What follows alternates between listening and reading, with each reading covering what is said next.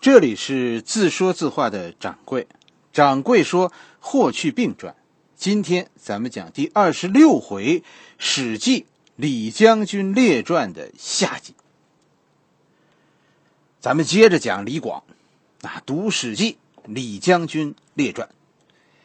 掌柜跟大家说，为什么要强调啊？这个司马迁写的历史啊是有观点的。这掌柜为什么一直强调这个呢？其实我心里啊是想打破大家心中的一个观念，那就是什么呢？历史啊是要一字一句背下来，然后以后跟着说。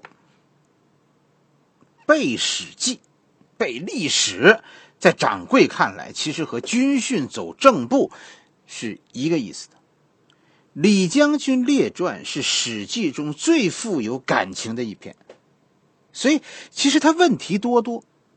并不是像你想的，从《史记》开始的我们的二十四史都是没有观点的历史，不是的，《史记》是第一本有观点的历史。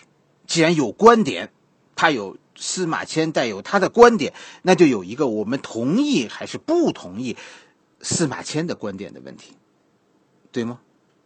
哎，咱们就继续说《史记·李将军列传》，接着。接着下面，接着上回咱们讲的是吧？这里写了李广的一件小事。哎，这个故事其实是说李广是什么人？司马迁是很想说李广是个英雄，哎，英雄都是遭到都是遭人啊记恨的。李广的失败，如果用一句话来概括，那就是李广遭遇了啊人性的丑陋。但是大家可以对比一下你自己的人生经历，其实李广还是有很多问题的。大体上说，就就是那句话：如果把司马迁写的这个李广他干的这件事儿带进我们自己的生活，我跟你说，你不会喜欢和李广做同事。这件事就是李广和和几千个匈奴恶斗的事情。说李广啊，当了上郡太守的时候，来了一个朝廷的官员。那皇帝的侍从叫钟贵人，这是个官职的名字。这个官员呢，没见过匈奴啊，就就带着自己的手下啊跑出去看，结果真的遇到了匈奴。这帮人遇到了三个匈奴，于是这个官员就想靠着人多啊，说说这个钟贵人是带了几十个人一起去的。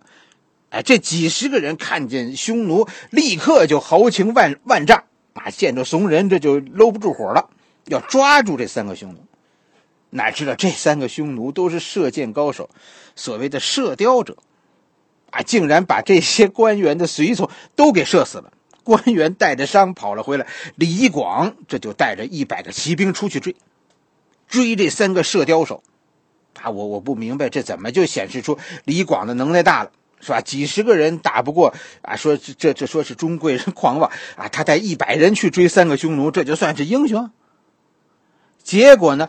这三个匈奴被这一百个骑兵围住，大家围住匈奴，那这李广上去就射死了两个，活捉了一个，啊，这这这事儿很英雄吗？但是跟着就出事儿，就在回来的时候，他们这一百多人遇到了几千个匈奴，李广就不让大家跑，为什么呢？因为如果大家跑啊，这李广的经验还是很丰富的，如果大家跑，匈奴马快，一定就追上我们了。是吧？我我们跑不了，于是李广命令大家下马，不但下马，咱们咱们把马鞍子都卸下来，就让大家觉得我们我们不跑。这就让匈奴感到异常的困惑，并且李广啊是突然出马，射死了一个匈奴将，哎，这样匈奴就更不敢贸然向前了。匈奴眼看着李广这么镇静，啊，以为。可能他们这么这么心里有底啊，可能是是海军，是可能是这个汉军，就就埋伏在附近。围到天黑，是吧？哎，这帮匈奴就撤走。跟大家说，这里有一个招，这是一个招牌似的李广的战法。《史记》中写了，李广一生至少有三次像这样的被匈奴包围。第一次就是这次，李广，咱们现在。算是算是侥幸生还，是吧？第二次咱们也讲过了，就是四路出击那一回，李广是全军覆没，自己被被匈奴生擒，然后逃脱了。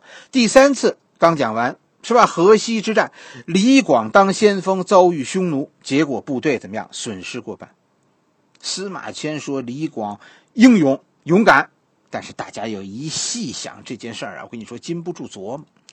李广其实是一个冒进的人，个人英雄主义，这这太要命了。就说这一次战役，李广所谓的英勇，其实是建立在三个不知道的基础上的。第一个不知道是什么？是不知道中贵人跑出去玩你说你你的防区是吧？国家一个这么重要的干部，你居然不进行安保，是吧？这是失职，这是李广的第一个不知道。第二个不知道是不知道附近有几千匈奴，几千匈奴距汉军的城市已经几十里，李广竟然一无所知。你说他这个地方官当的是不是也太轻松了？第三个不知道就是居然李广啊跑出去了，他的那些手下不知道他去哪儿了。汉军骑兵在主帅被围了以后没有来增援。为什么？因为他们根本不知道李广去哪儿了。你你说这叫什么事儿啊？是吧？所以这个前面咱们前面其实也提到过，很多汉朝的官员，本朝的评价过李广。真的，我跟你说，那那那不是污蔑呀。他们所说的李广叫自负其能。你你再联系起来是吧？当时李广的一个同事，这程不识曾经评论过李广。程不识就说李广带军散漫，是吧？他的部队禁不住匈奴猛攻。真的，这话其实都是蛮中肯的。你就想这个时候，是吧？就是说，李广和几千匈奴这个这个交战的时候，匈奴要是冲上来怎么办？李广这一百多人就完了。如果李广完了，匈奴再进攻上郡，上郡也完了。表面上这是这是一个大英雄啊，一个英雄主义的大爆发，但其实这背后是一个将领他军事思想上的激进和不成熟。你就想李广的英雄是建立在不知道自己的责任，不知道身边有敌人，做事不不顾后果。建立在这三个事情基础上，这是一个一个什么样的英雄？而且你找找是吧？后世对李广进行过很多的评价，大家对他的评价几乎是一样，他的军事才能，大家的评价几乎是一样。有一些正面的评价，那都是受到司马迁的影响。军事上，我认为李广是不值得仿效的。你要是皇帝，你会重用李广吗？勇敢当然是一个军人的特质，基本的素质。你要不是个性格上勇敢的人，你就别主动当兵。但是太勇敢，天不怕地不怕，那就是狂妄了，是吧？有这三个不知道，李广的那些勇敢就全是毛病了。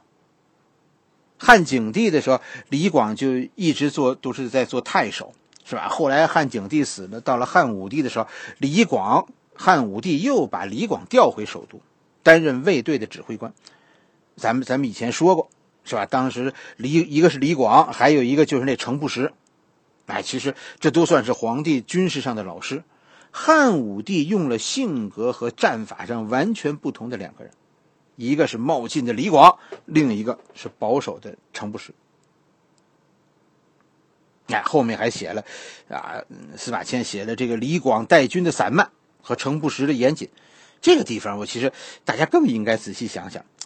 司马迁呢，是个影响了中国后代中国人性格的人，他的笔啊，真的是太重要、太厉害了。甚至于因为读《史记》，我们后来很多事情的对错都变得模糊了。你就比如说一件事情，是吧？咱们咱们中国人的一个特色，呃，有一个电视影视剧，有影视剧人物，是吧？李云龙，《亮剑》里那个李云龙。李广其实就是一个李云龙似的人物。一支军队如果没有队列，如果没有良好的纪律，这到底成不成？肯定不成。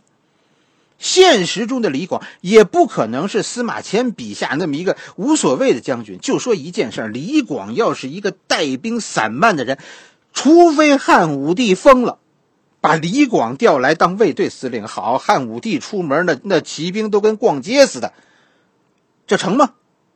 肯定不成。历史上所有的武将出成绩的，或者说合格的，都是带军严整的，讲求纪律的。但是就说这是这是法家倡导的做法，咱们儒家看不起法家的，所以就经常的啊表现出对法家的嘲弄，搞出一些李云龙似的人物。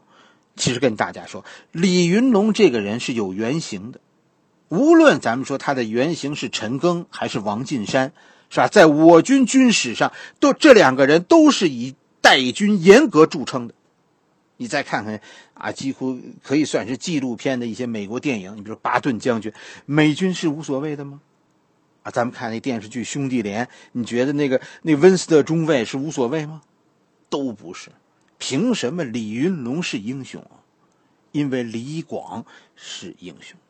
没有一支类似于土匪武装的那样的队伍。能在战场上打胜仗，说李李广可能说说对下对部下不那么严厉，这是可能的。但是说连队伍都没有，连文书都不讲究，那就不可信。其实司马迁写的《史记》中是有很多类似的这样的夸张的，为了说明他的主张，就是李广能耐大，是吧？司马迁就想说这么一件事儿：李广能耐大，靠一个人就可以打败匈奴。他的部队也不需要纪律，不需要训练，就就靠所谓主将的战斗精神，就能取得战争的胜利。其实这很扯淡的，是吧？三个不知道让多少李广的手下丢了性命。司马迁说，士兵们拥戴李广，那一定是生前。李广做了汉武帝的卫队长，骑兵卫队长。跟大家说，这是其实这是一种平衡，在汉朝，这是西北势力平衡楚国将领。等到后来汉武帝搞马邑之围的时候，李广参加了马邑之围，后来没搞成，是吧？李广和王辉一起负责关门，但是门没关住，因为什么？匈奴察觉了，半夜跑了，王辉最后被杀，李广逃过一劫，李广没有被汉武帝追究。跟着就是四路出击，李广又参加了，还是没搞成，是吧？李广不但没立功，还搞得自己最后全军覆没。大家注意啊，这汉武帝其实脑子里啊是有点迷信，但是这李广其实点儿也太背了，真的是搞什么都搞不成。我更觉得李广是个是个问题将军了。司马迁。这个时候没有说，没有说汉武帝到底多护着自己人，还不能说。其实大家细看历史，你真的不能说汉武帝对李广不好，是吧？你一个普通人出身，你做到说指挥几万人当军长，全军第四把手，你还有什么不知足的，是吧？说没当上总司令就算是被迫害吗？不能这么说吧？其实是司马迁给了李广一个原因。啊，李广有那样一个家庭，所以心高，是吧？他家全是侯爷，就他不是。他无论如何他也得争取。所以所谓的汉武帝对李广刻薄，这个话是是没有的事情。李广是心高气傲的人，不知足不满足，追求无上限，一定要封侯。司马迁其实是说了一个问题：为什么？这句话是想说什么呢？说为什么卫青封侯了，公孙敖封侯了，张骞封侯了，霍去病都封侯了，李广就不能呢？为什么不能呢？不是这个问题，问题其实是要反过来问，你就明白了。凭什么李广封侯啊？就凭司马迁说的啊，李广他他是李信的后代，他们家啊世代世代都是军人世家，他就应该封侯，对吗？这两个问题，一个是为什么李广不能封侯，一个是凭什么他封侯？封侯，这就是我们和司马迁的区别。我们不认为李广因为他是贵族，他就要他就要受到受到优待。你可以认为李广是个是个笨人，是吧？他没有参透一件事所以他这辈子都没有走出马邑之围。一个传统的军人其实是怎么看待李广呢？在《史记》中，这有一个故事，是吧？场贵帮大家再从另一个视角解读一下。李广不是因为四路出击那一战是吧？他全军覆没，后来他受到了处罚，是吧？皇帝判了他死罪，他最后用功和用自己的战功和用和花交点钱抵罪。这样的话呢，他下课了大概三年四年。这期间，《史记》写了在这期间的一件小事儿，是吧？咱们现在读《史记》，认为李广是英雄，是深受部下爱戴的英雄。但是这时李广在军队中的地位到底是什么？来讲这个故事给大家听听。李广下课的时候啊，有一次就外出打猎，打猎呢晚了，回城的时候呢城门就关了，李广就想叫开城门。他手下的仆人呢，就跟守守城的将领说：“说这是顾将军李广，顾将军就是以前的将军。好，那那那那守城的将军听说是李广，那还不得赶快来开门啊？《史记》中啊写了这这这李广这样的大将军，那还了得？没有这个守门的军官啊，很气人。一个小军官，甚至末等军官，他见到李广的时候是什么态度呢？”这军官说不成，原话是将军都不能给开门，更何况李广是顾将军。我再提醒大家一句，李广不是一个人，他是一个家族。李广是倒台了，但是他堂兄现在就在李广下课的这时候，李广的那个堂兄李蔡已经位列九卿，算是汉武帝的财政部长。一个门卫就敢这样侮辱李广啊！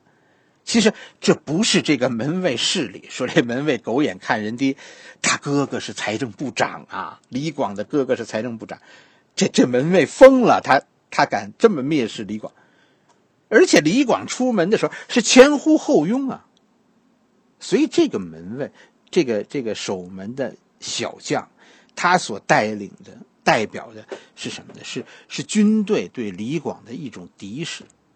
司司马迁说的那些愿意追随李广、热爱李广的战士，刚刚因为李广的勇虚勇勇敢，因为李广的勇敢，全军覆没。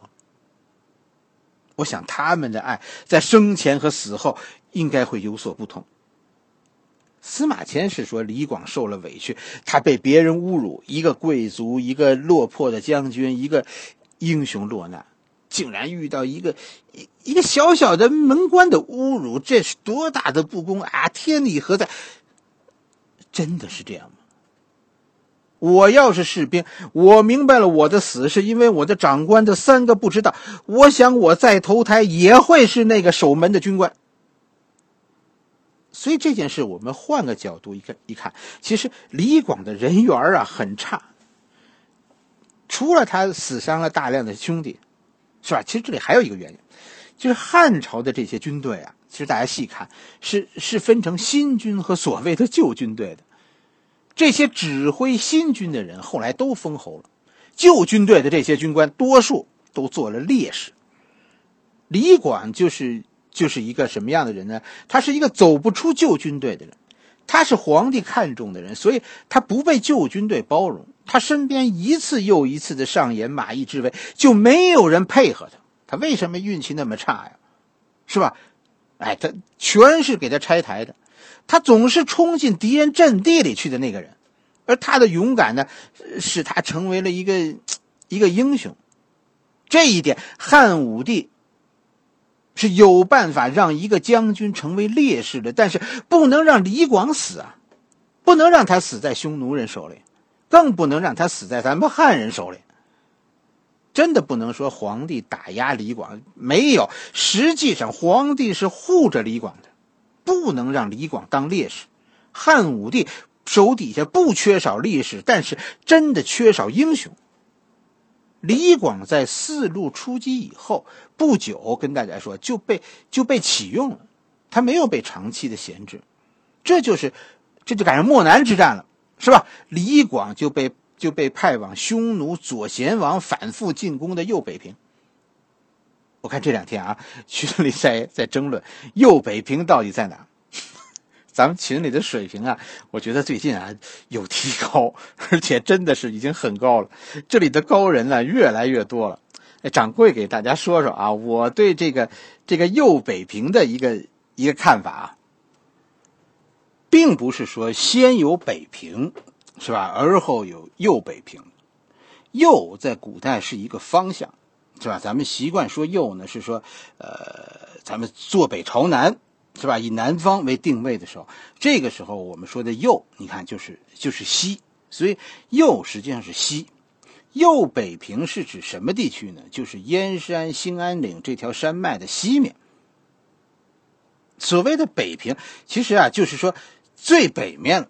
掌柜认为呢，龙城在北，右北平挨着龙城。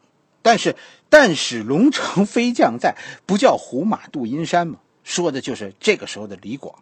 但是右北平呢，应该是个郡，而且是因为和和匈奴交界，所以这个郡呢很特很特别。它不是一个我们一般上说的咱们汉家的郡，咱们汉家的郡都是一系列的城市组成的。右北平几乎没有城市，它没有所谓的治所，它是一个农耕文化，像这个和农耕文化和这个和这个游牧文化过渡的这么一个状态。这就是为什么在史书中你只看到说说丢失了上古，上古失守。是吧？而而北平呢？而右北平呢？右北平只是来回争夺，就不存在所谓的失守，因为他就他就没有城市。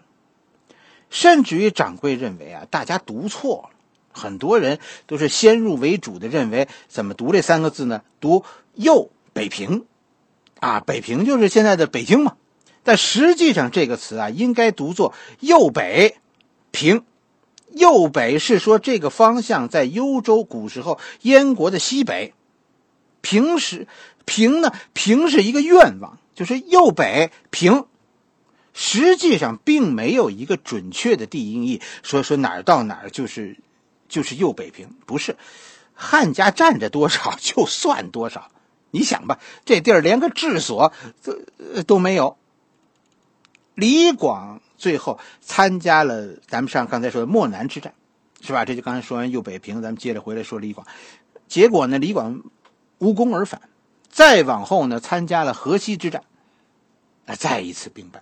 这次不算兵败，但咱们说过了，李广算是功过相抵。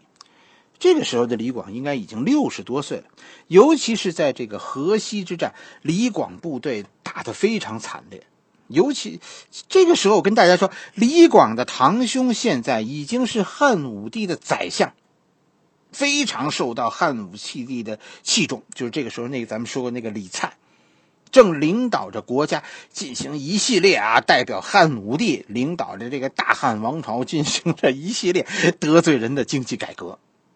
那马上他就要下课了，因为得罪人太多了。汉武帝其实这个时候已经认为李广老了，不能再打仗了。而且这样一个一个英雄级的人物，要是死在战场上，是吧？死在对匈奴作战的战场上，那会是一个很大的悲剧。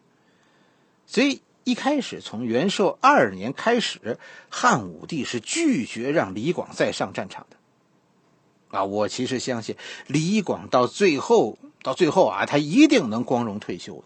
不会是，是后来那样，就是让人觉得很凄凉的结局。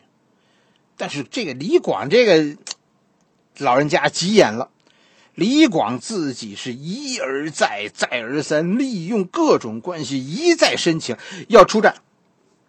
汉武帝也没有办法。你想，汉武帝要是真的有害李广的心，不准他出战就完了。说你再求也没用。但是真不是。汉武帝最后还是允许李广出战，哎，老爷子心里其实也明白自己这一战机会来的来之不易，可以说这是这是自己最后一次出征了。掌柜其实相信，后来汉武帝是出于好意，私底下和卫青说，别让李广真的去主战场作战，别让他真打他，他真可能就死在那儿了。给他一个出征的机会，别让他上主战场，派他一个闲差。那意思就是李完了事儿了。李广啊，真的杀个几百个匈奴，管他是不是战士呢，是吧？回来咱们记个数，够了数，李广封侯就完了，然后光荣退休，永载史册。我估计啊，我心里认为汉武帝是是这么想。其实汉武帝这人不坏，你看他对身边的人，他是很能照顾身边跟他混的这个几个几个人的，是吧？只是说，哎呀，后来后来汉武帝的形势太复杂，很多事他自己到最后都看不清。李广是性子太急，这人太不合群是吧？人家都不跟他合作，这使得他的自己的运气特别坏。好了，这一回咱们就先讲到这里，下一回咱们开始讲李广的最后一战，也是汉匈战争中汉武帝年最关键的一战——漠北大捷。